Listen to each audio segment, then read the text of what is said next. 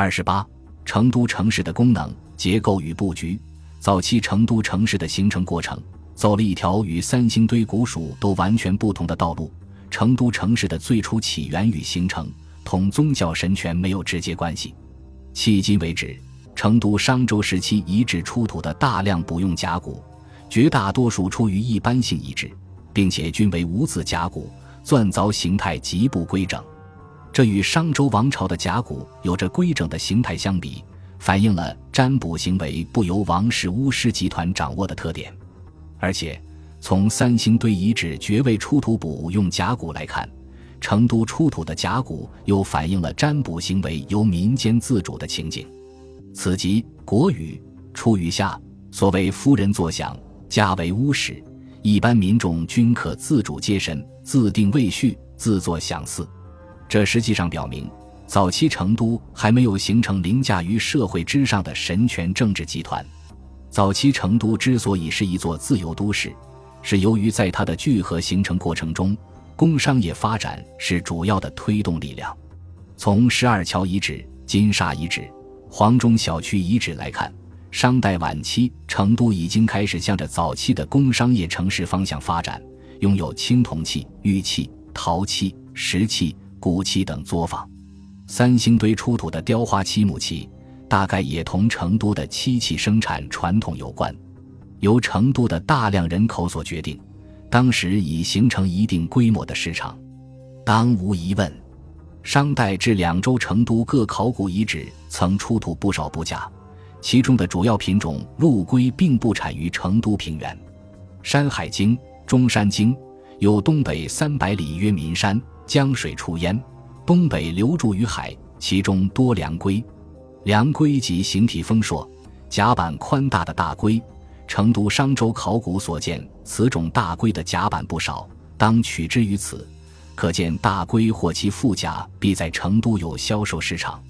成都是大河冲积平原，成都平原本土缺乏铜、锡等青铜原料，其青铜作坊的生产原料也必须养给予商品交换。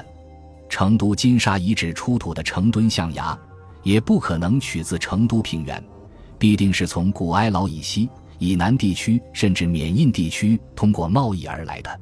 成都指挥街周代遗址包坟组合中，发现成都平原不出产的铁山、拱铜，以及最近几十年才引进成都的雪松花粉，还出土仅产于川西高原的白纯鹿犄角标本。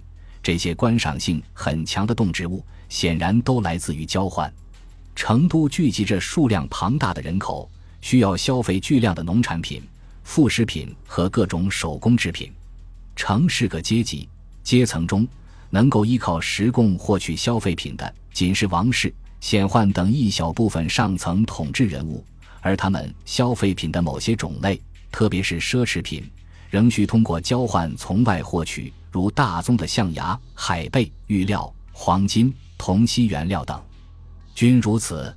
中下层统治者虽可以一租食税方式，或因拥有各类产业解决其衣食的主要来源，但要获得租税所无或农田不产的各类商品，也必须加入商品交换行列。至于城市平民和工商业者，其主要衣食必须养给于市场，经由交换解决。所谓公食贡，大夫食邑，士食田，庶人食利，工商食官，造吏食职。实际是指社会各阶级阶层的职业性质，主要针对阶级地位和阶级关系而言。这与《国语》《周语上》所记庶人、工商各受其业以供其上，《左传》昭公七年所记天有十日，人有十等，《左传》襄公九年所记其庶人立于农色。工商造吏不知千业相同，所指主要是阶级关系和职事划分。